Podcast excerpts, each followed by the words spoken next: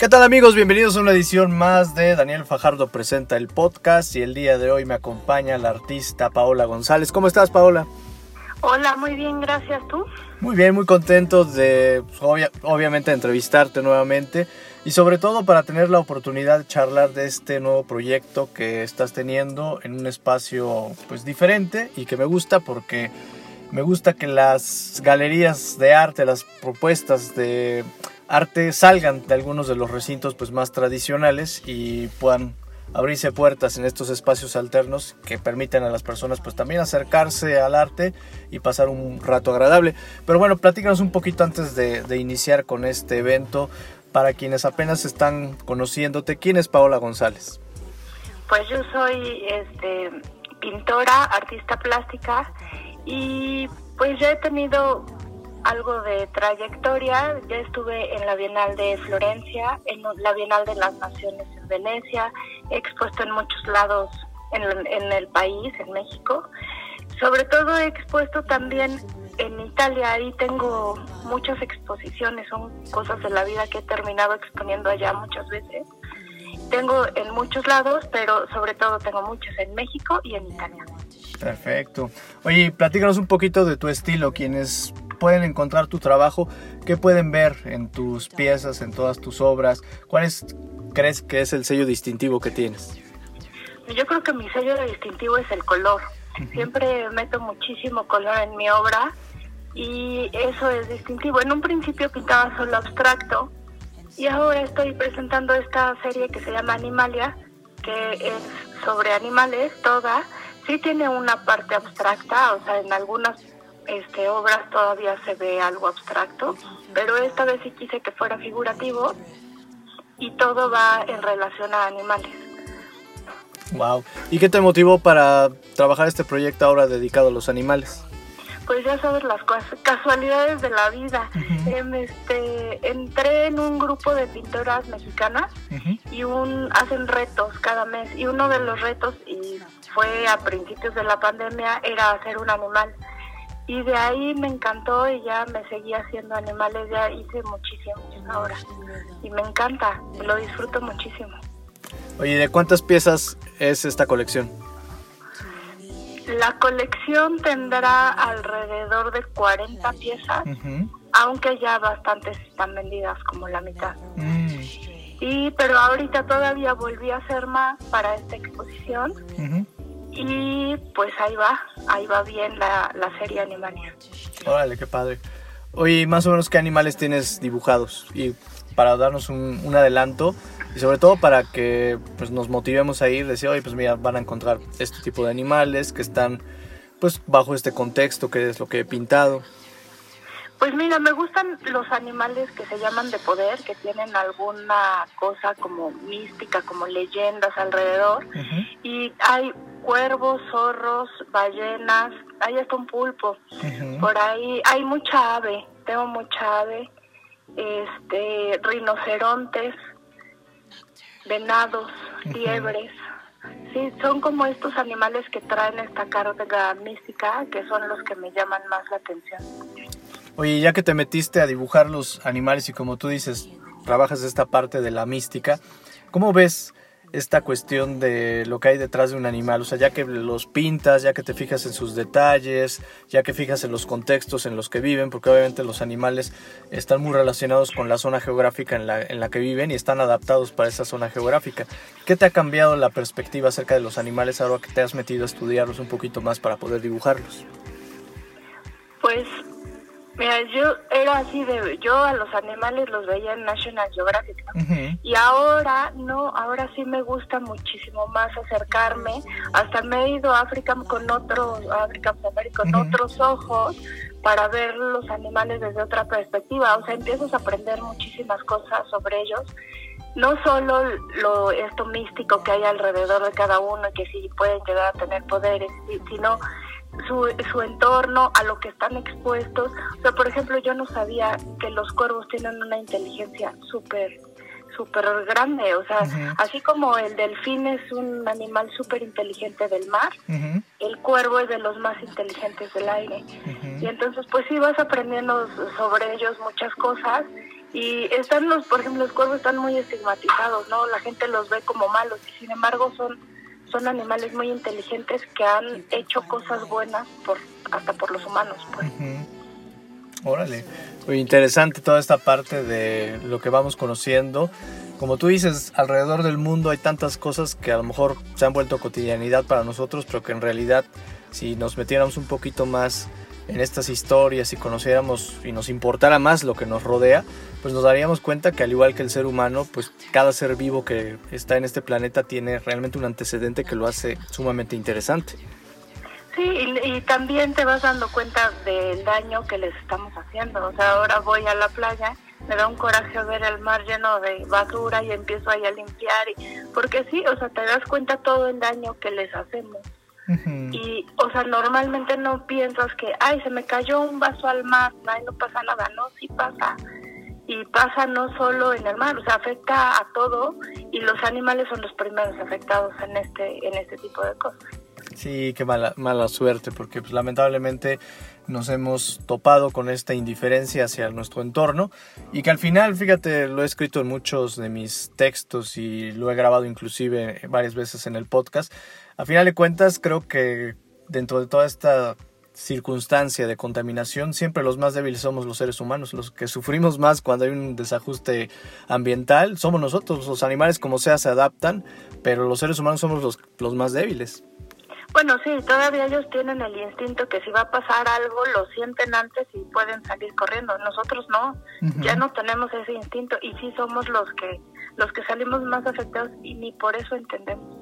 Sí, caray, lástima. Pero bueno, pues este tipo de, proyectos nos ayudan también a reflexionar un poco y mirar, por ejemplo, a los animales desde otra perspectiva, con otro enfoque que nos puede generar curiosidad y que obviamente pues nos, nos demuestra la belleza de, estos seres que realmente pues si los veas los ves como diseño cada uno de ellos pues son son hermosos y eso está padrísimo sí son perfectos de verdad es increíble lo que lo que la naturaleza puede crear es irreal. Claro. Oye, ¿dónde se va a estar presentando? Porque tenemos ahí un foro pues alternativo y que me encanta que los artistas salgan de estos espacios que generalmente pues son galerías un poco más tradicionales, que son bonitas obviamente y es padre también ir a ver obras ahí, pero también el hecho de que, por ejemplo, también he platicado muchas veces en el podcast, el teatro ya salga del teatro y lo podamos encontrar en otros lugares. También los pintores han encontrado buenos foros en otros espacios. Cuéntame un poquito dónde va a estar presentándose. Pues mira, es una galería que se llama Casa Mexicana, Casa México, perdón. Y este Sí, está en Plaza Marsala, que es una plaza donde hay varios restaurantes y cosas así. Entonces el foro, pues es diferente. La afluencia de la gente, ellos van a pues a disfrutar el domingo en familia o el sábado así con los amigos y lo que te encuentras la, la exposición porque además esta exposición no va a estar adentro de la galería sino va a estar en el pues es como un pasillo, no es pasillo, es pues como la, en la entrada del lobby, perdón, se me ha ido la, la, palabra, va a estar en el lobby de la plaza, entonces está muy accesible y pues sí es una oportunidad para nosotros los artistas que ya no te tienen que ir a buscar adentro de una galería, ¿no? Sino van a otra cosa y se encuentran con tu obra y te conocen y pueden verla ahí y pues para uno es increíble eso. Sí, porque lo que le interesa al artista obviamente es que haya la oportunidad de que vean su trabajo, ¿no? Y de ahí pues te puedan investigar y puedan checar un poco más de tu trayectoria como artista. ¿Hasta cuándo va a estar esta exposición? Solo está de hoy al domingo.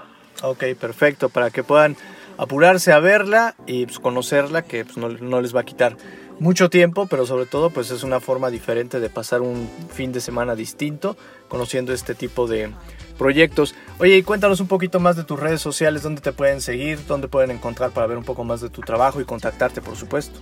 Me pueden encontrar en Instagram y en Facebook, en las dos como Ana Paola González Art. Ok, perfecto. Ahí es donde pueden ver parte de tu trabajo y pues, obviamente seguir el día a día de tus actividades. Pues muchísimas gracias Paula por habernos acompañado el día de hoy. Enhorabuena para este nuevo espacio. ¿Hay algún otro proyecto pendiente que en las próximas semanas o meses podamos encontrarte también? Bueno, este, voy a estar en el Art Fest, que ya es su séptima edición, me parece.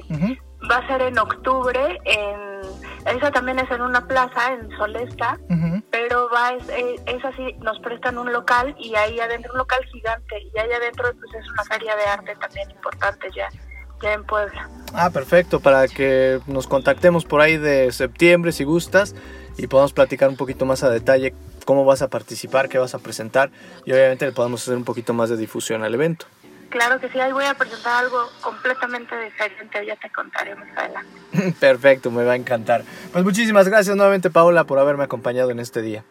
Muchísimas gracias a ti Daniel. Muchas gracias y continuamos. Entre líneas, comentando la noticia.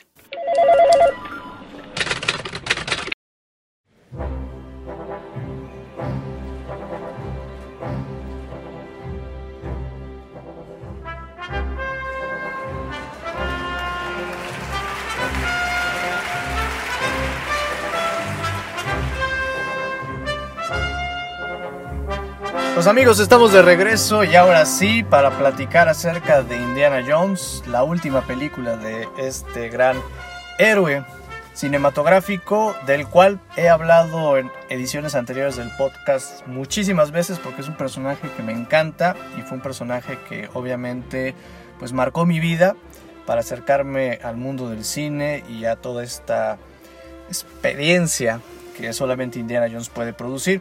Y bueno, vamos rápidamente con los antecedentes que me gustaría citar. En primer lugar, lo que he mencionado mucho en mis críticas, cuando he hablado de la película y en las anteriores ediciones del podcast, ¿por qué regresa Indiana Jones al cine?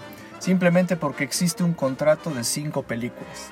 Entonces, sin más ni menos, deben haber cinco películas de Indiana Jones. Creo que si no hubiera existido este contrato, tranquilamente Indiana Jones se hubiera quedado en una trilogía. No creo que ni Harrison Ford, ni Steven Spielberg, ni George Lucas hubieran estado interesados de hacer una cuarta o quinta película, sobre todo porque fueron prácticamente 20 años después, cuando salió El Reino de la Calavera de Cristal.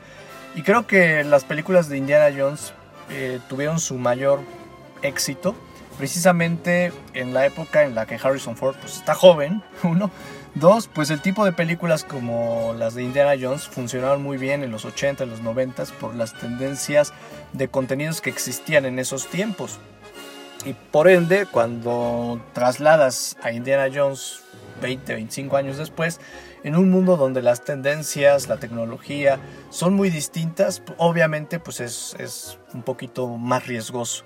Y siento que dentro de los grandes clásicos del cine de los 80s, de los 90s, pues Indiana Jones ocupa un lugar muy muy especial y era mucho riesgo acudir para hacer nuevas películas, pero obviamente pues existía un contrato. ¿Qué es lo que nos encontramos en esta última película? Obviamente el anuncio y el aviso oficial de no solamente que es la última película, sino también el final de la historia de Indiana Jones. Y eso generaba muchísima polémica, muchísima inquietud y expectativa, incluso en uno de los podcasts anteriores que utilicé para hablar precisamente de esto y si ustedes lo han escuchado y si no les doy un poquito la, la reseña de aquel comentario en ese momento fue cuando mencioné que no era tan necesario a veces que los héroes de acción de todas estas películas que vivimos en la década de los 80s y los 90s realmente tuvieran un final no a muchas personas les llama la atención el mirar el final de este personaje.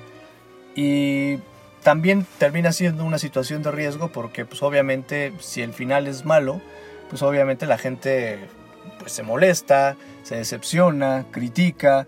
Y lo hemos visto como una tendencia en los últimos tiempos tratar de mostrar como el final de ciertos superhéroes o héroes de acción o personajes icónicos desde mi perspectiva es algo, como les decía, pues un tanto peligroso porque creo que el final de un icono cinematográfico tiene que ser épico. O sea, tiene que ser algo que realmente deje satisfecho a las personas, pero algo tan impresionante que realmente se convierta en épico. Y ese es el punto al que se iba a enfrentar Indiana Jones en esta última película.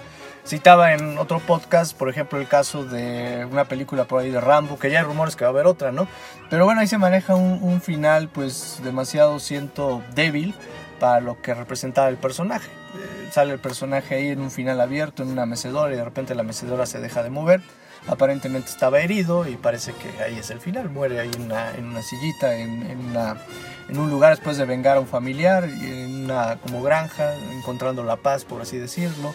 Pero bueno, tendría o sería necesario el final, pues solamente si logramos hacer algo épico. Y ese era uno de los retos indiscutiblemente para esta película de Indiana Jones, llegar a construir algo que realmente fuera épico, en primer lugar.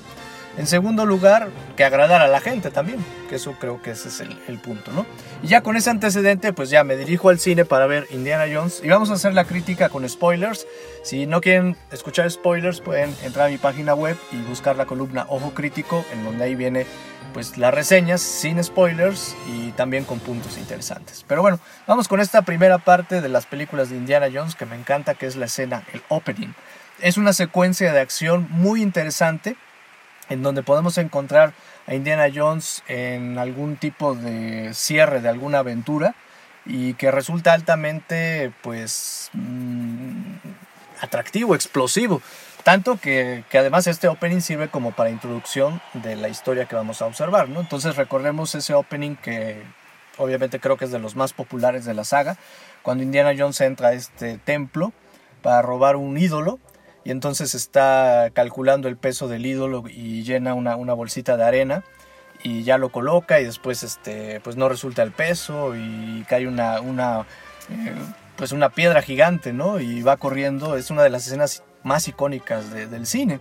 Recordemos por ahí esta parte donde Indiana Jones es envenenado en la segunda parte en, bueno, no segunda parte, sino segunda película, que es una precuela, en el Indiana Jones en el Templo de la Perdición, y pues es una escena muy emocionante donde pues está tratando de recuperar el antídoto y después cuando, cuando sale del lugar y se sube a un avión que lo dirige a la India y que pues, obviamente pues es propiedad de Chao, que es el enemigo con el que estaba discutiendo ese día.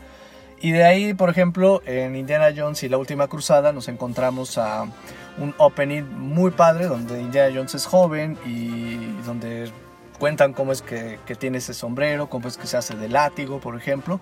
Es una secuencia muy divertida esta del tren y después cuando llega con su papá, con Sean Connery. Y después en el reino de la calavera de cristal nos encontramos un opening donde pues es capturado por los rusos y eh, están buscando ahí un, un, artefacto y es muy interesante esta parte donde abre la pólvora y, y, como que va en el aire y va siguiendo este para encontrar, ¿no? Porque estaba imantada la, el artefacto que estaban buscando. Es interesante, o sea, todas eh, son escenas y secuencias de acción muy buenas. El detalle en esta creo que es la peor que vamos a encontrar porque arranca con una idea muy interesante que es eh, un flashback de, Indiana Jones a estos últimos momentos de la guerra. Y entonces yo creo que a, lo que a todo mundo le encantó en ese momento fue esta parte donde Indiana Jones, bueno, le quitan este, esta, esta, este material con el que le estaban cubriendo la, la cabeza y, sale joven, ¿no? Sale como en, las películas de los ochentas, ¿no? Y totalmente rejuvenecido en todas estas eh, escenas, en toda esta secuencia, ¿no? Entonces creo que fue un buen guiño como para saludar a todos los fans de Indiana Jones. Y, pero el detalle es que eh, creo que ahí la, la, historia se pierde un poco, porque por una parte parecía que lo que se estaba centrando ese momento de acción era una, una pieza que Hitler estaba recolectando entre sus tesoros, entre comillas, y era esta lanza con la que habían pinchado a Cristo cuando estaba en la cruz. Que nuevamente retomamos ahí un elemento, salvo en la precuela, que es la segunda película, un elemento propio de la cultura judía. Recordemos el arca de la alianza en la primera, el cáliz de Cristo, y cuando sacan lo de la lanza, es el guiño, uno de los guiños, muchos guiños que tiene la película, hacia toda esta parte de pues, todos estos artefactos relacionados con la cultura judía, que obviamente sabemos que, Steven Spielberg abraza muy bien porque es judío, y que pues, obviamente las tramas están muy vinculadas entre el conflicto nazi con los judíos y derivado de ello pues todos estos artefactos míticos que alguna vez fueron buscados por Hitler, bueno, en la, en la trama de Indiana Jones para ganar la guerra, ¿no? Y bueno, aquí mencionan que la, la lanza pues es simplemente pues un, un, artículo que Hitler quiere conservar y hasta ahí, ¿no? ¿no? No hacen un planteamiento de ningún poder mágico ni nada. Y de ahí también sale la presentación de este artefacto que se va a convertir en el centro de toda la historia, el famoso dial de Arquímedes, que en la película nos presentan que es una, un artefacto que tiene la posibilidad de viajar en el tiempo, ¿no? Encontrar aperturas en el espacio-tiempo para viajar en el tiempo. Lo presentan muy muy ligero, pero la secuencia precisamente como nos presenta estos dos artefactos, nos presenta estos dos artefactos, no podemos eh, identificar propiamente, no se le da peso ni al tema de la lanza, sino simplemente como un simple guiño de las historias y artefactos de las historias anteriores y nos da la introducción de este nuevo. Pero la secuencia se me hace un poco lenta e inclusive larga, o sea, abarca un buen ratito esta secuencia entre que van presentando a los personajes y van presentando, e Indiana Jones se lo encuentra como de, casualidad y no termina, no termina cuajando esa escena de, acción. Eh, es una buena escena de acción que creo que el peso fue enfocarse en presentar a un Indiana Jones joven otra vez, pero de ahí siento que como está muy larga, pierde como esa fuerza, pierde ese carisma, ¿no? Entonces no siento que sea la mejor el mejor opening de todas las películas de Indiana Jones, la colocaría como, como la, más, la más floja, pero es interesante ver a Indiana Jones otra vez joven, es un, buen guiño, ¿no? Y de ahí el contraste, porque la siguiente escena es con Indiana Jones en la actualidad, de su tiempo, en el tiempo de la película, en donde pues ya está, ya está grande, ¿no? El segundo punto que, que sí extrañé fue la dirección de Steven Spielberg. La dirección de Steven Spielberg sobre todo se notó mucho en El Reino de la Calavera de Cristal, cuando se graba esta película, Steven Spielberg elige grabarla con el mismo estilo cinematográfico para no, em, para no hacer una línea muy diferente a lo que se había hecho en las tres primeras películas. Entonces se graba con un cierto tipo de cinta que fue el similar al que se utilizó para grabar originalmente, más el tipo de cámaras, para que esta película fuera lo más similar y el cuidado de las escenas, hay unas escenas y unas fotografías muy muy padres para quienes quieran ver el reino de la calavera de cristal cuando están interrogando a Indiana Jones. De repente hay una, hay una, este, una contraluz en donde se ve la silueta de Indiana Jones.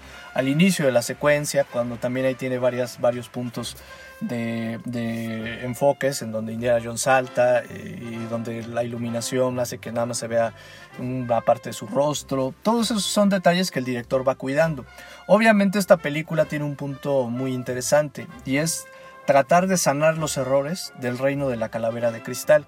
Ese fue uno de los principales objetivos que, que, se trató, porque van a checar y ahorita lo voy a comentar. Tiene varios puntos que se abarcaron en el, en el reino de la calavera de cristal, que indudablemente yo creo que eran pilares importantes, pero lamentablemente la historia pues falló en varios aspectos y estos puntos que a lo mejor querían utilizar como un cierre para la historia de Indiana Jones, pues no se notaron tanto y se repitieron. Entonces creo que eh, al haber tantas críticas del reino de la calavera de cristal, eh, Steven Spielberg se hizo un lado para no tener como que cargar con el peso de que si la película fue un fracaso, pues prácticamente para quienes fueron alabados como fue George Lucas y Steven Spielberg por crear esta historia ícono del cine, pues también nos llevan las críticas de, haber echado a perder una historia tan icónica, creo yo. Pero de todos modos, eh, la falla no está en el director. El director depende de la historia que le escriban. Y la historia en esta ocasión no es escrita ni por Steven Spielberg ni por George Lucas. Entonces yo creo que Steven Spielberg sí pudo haber agarrado la silla del director. Aunque también no sé qué tanto peso tendría en la opinión pública de que dijera la gente o que qué tanto podría afectar la apreciación de la gente aunque ellos no hubieran escrito la historia. Pero bueno, se extraña, se extraña la dirección de Steven Spielberg. Se hace muy bien esta, obviamente, pero sí se extraña esos detalles y esos cuidados que se notan en las otras películas, sobre todo en la parte de la, de la fotografía. ¿Qué otro aspecto me gustaría compartirles y que es bien importante eh, dentro de esta reseña? Con spoilers, evidentemente eh, la aparición de esta hijada de Indiana Jones, que se ha movido muchísimo y se ha hablado mucho de que podría ser la nueva Indiana Jones. Definitivamente yo lo descartaría totalmente. La historia tiene un planteamiento y tiene un peso en este protagónico, pero no, no, no lo veo con, los, con las suficientes bases para producir una historia de Indiana Jones de ella. No tiene los suficientes antecedentes, sí tiene un peso importante en la historia, la verdad. Sí, sí, creo que es uno de los personajes en, las cuatro películas que más peso tiene dentro de estas historias porque está como a la par un poquito de, Indiana Jones y, tiene muchas escenas de acción. Prácticamente todas las escenas de acción las carga ella. Pero no, yo creo que simplemente no, no funcionaría. No, no tiene los, las suficientes bases, en primer lugar. En segundo lugar, historias eh, que hablen o, replanteen temáticas como Indiana Jones, hay muchas y muy, muy exitosas, porque Indiana Jones abrió la puerta para ese tipo de cine de acción. Entonces podemos citar, por ejemplo, Nicolas Cage con En la búsqueda del tesoro, podemos citar varias películas en donde esta fórmula se ha repetido y se han hecho buenas películas de acción y buenas películas taquilleras.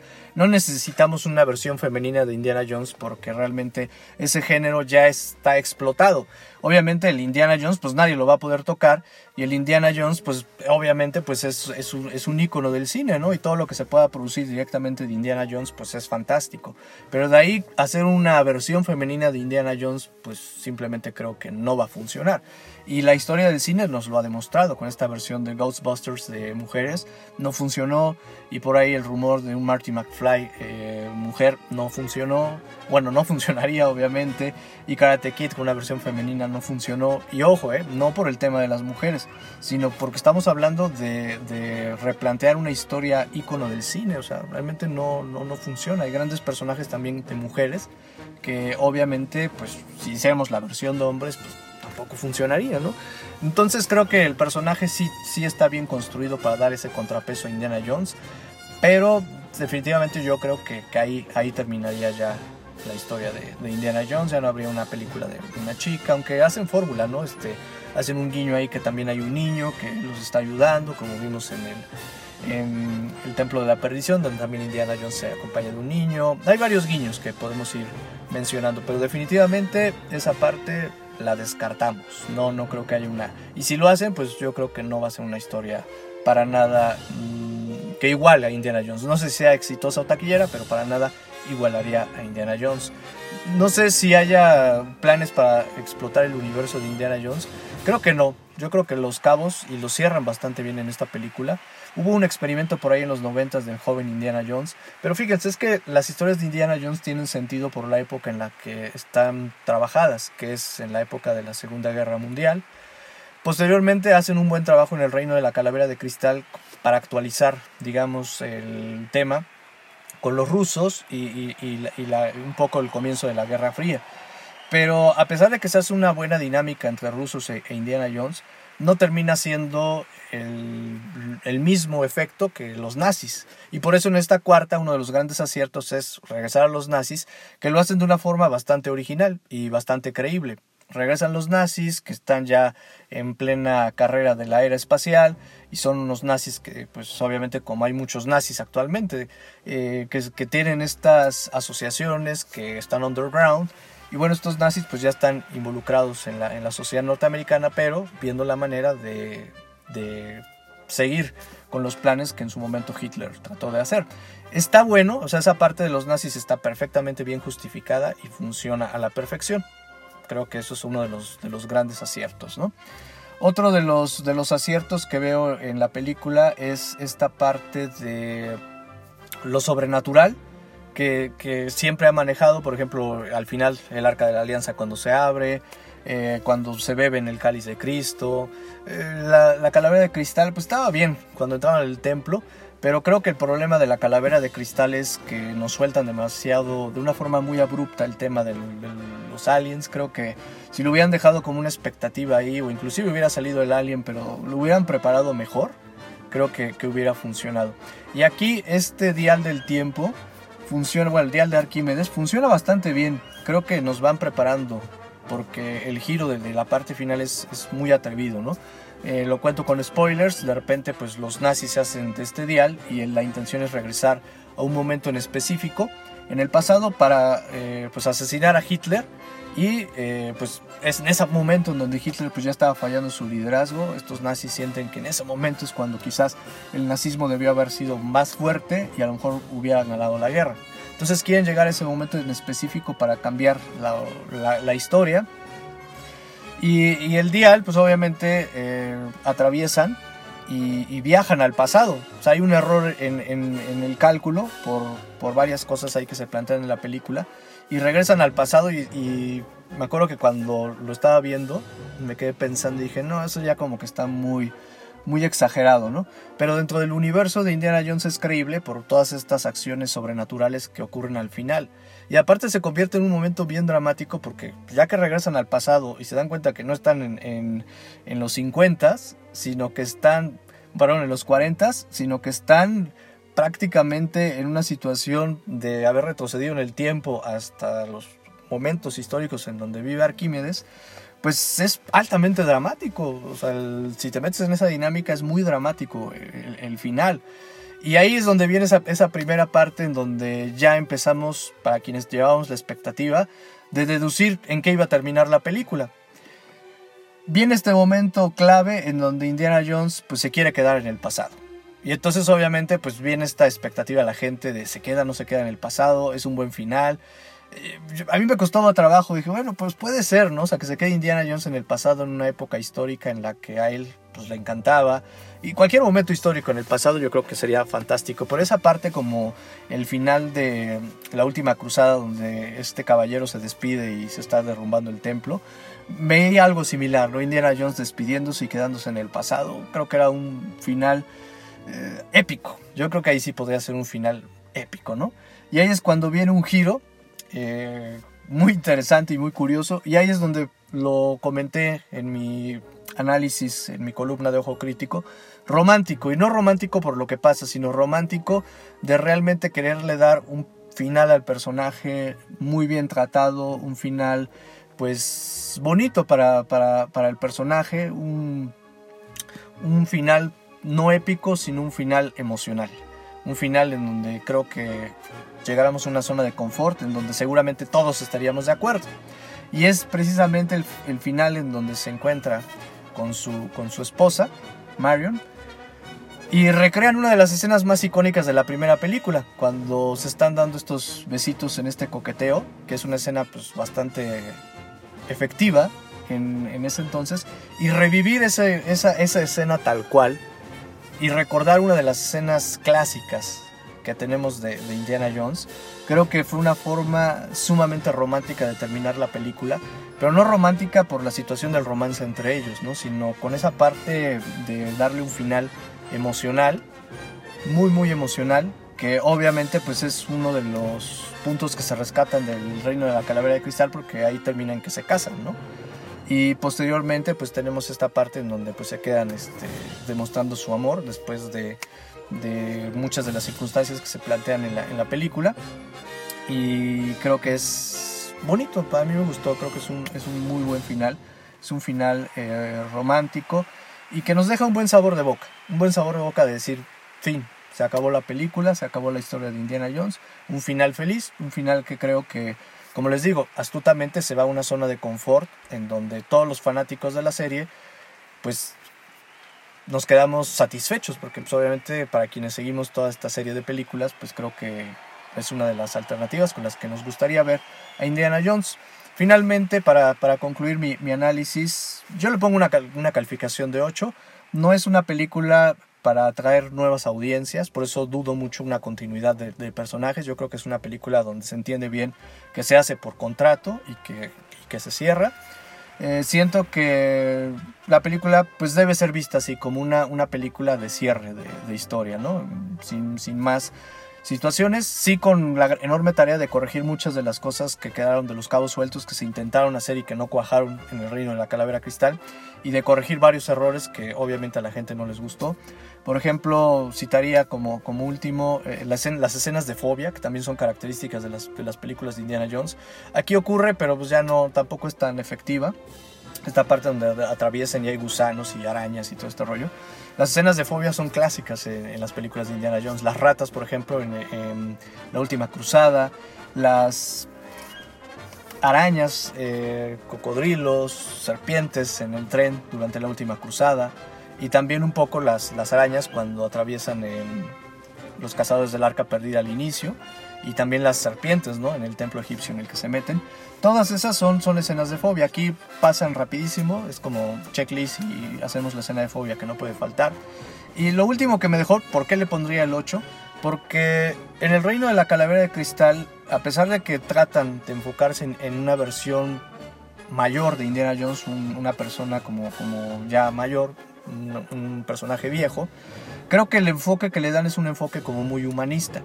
Humanista en el sentido de presentarte un personaje envejeciendo, un personaje que, que va perdiendo sus facultades y sus habilidades y entonces pues, se vuelve viejo. Y lo exploran muy bien el reino de la calavera cristal y en esta película, que es prácticamente un poco más de una década después, pues todavía se ve más viejo, ¿no? Y creo que, que, lo muestran o le quieren dar esa faceta como de, de, un hombre ya viejo. Creo que eso a mí no me hace clic, lo decía en mi columna por escrito, porque hay héroes de acción, lo hemos visto en Logan, lo hemos visto en muchas otras películas, el mismo Harrison Ford en Los Indestructibles, que ya son personajes, a lo mejor no tanto de la edad de Harrison Ford, pero pues que te siguen siendo héroes de acción y te siguen dando acción. El mismo Harrison Ford ha aparecido ahí y se ha visto como un héroe de acción. Siento que la parte de Indiana Jones viejo no, no es tan, tan efectiva. Eso afecta obviamente la trama porque la trama se hace mucho más lenta y la trama obviamente pues es más, eh, más pasiva, ¿no? Y creo que el gran acierto que tiene la trilogía al inicio, la de los 80 y los 90, es que Indiana Jones es un héroe de acción, es muy dinámica las películas, son muy rápidas. Todavía en el reino de la calavera de cristal lo siguen tratando como un héroe de acción ya con sus respectivos eh, detalles ahí de la edad, que siento que pudieron haber sido explotados de la misma forma pero aquí no, aquí se van sí ya una versión totalmente vieja de, un Indiana Jones pues ya prácticamente en el retiro. Y, creo que eso hace que las secuencias pues sean un poquito más lentas, aunque tiene un par de escenas de acción bastante increíbles que dices, ok, o está viejo o sí te puede hacer escenas de acción como la de la, donde se van correteando en las motos y de repente salta y se destruye una, dices, bueno, o está viejo o no. Siento que esa parte, bueno, pues ahí hay un poco de incongruencia en la historia, pero de todos modos, pues podría, podría funcionar. Buena película para los fans de, Indiana Jones, para disfrutarla como es el cierre de la historia. Creo que desde esa perspectiva cumple, creo que pues, es una buena película. Definitivamente ya haciendo un balance de las cinco películas, las tres primeras son espectaculares, son icónicas, estas dos serían como dos epílogos, como luego en un libro que nos encuentra epílogo uno y luego vemos otro epílogo. Son como epílogos, pequeñas curiosidades de lo que pudo haber sucedido después de la historia de estas tres películas. Quédense con las tres, estas dos manéjenlas como epílogo y pues ya, como les había comentado, pues es simplemente un contrato que se tuvo que cumplir, pero si ustedes quieren disfrutar las películas de Indiana Jones, quédense con la trilogía y como epílogo revísenlas con más cautela, El Reino de la Calavera de Cristal y El Dial del Destino. Ambas pues, obviamente también son buenas, pero no están al nivel de la trilogía original. Pues muchísimas gracias por haberme escuchado nuevamente en mi edición especial de fin de semana. Les recuerdo que tenemos dos ediciones del podcast de Daniel Fajardo Presenta los miércoles con un tema acerca de comunicación humana del cual me encanta hablar y que espero les pueda agradar. Vamos a tener muchos programas hablando de diversos temas muy interesantes y les invito a que los sigan todos los miércoles y como es costumbre todos los sábados en punto de las 8 de la mañana o en cualquier momento en el que ustedes puedan escuchar este podcast, la versión de fin de semana con análisis de las noticias más interesantes de la cultura pop ocurridas a lo largo de la semana y por supuesto la entrevista que no falla acerca de un tema que nos ayude a difundir el arte. Pues muchísimas gracias, les agradezco nuevamente que hayan llegado hasta este punto del podcast. Mi nombre es Daniel Fajardo y nos escuchamos en la siguiente edición.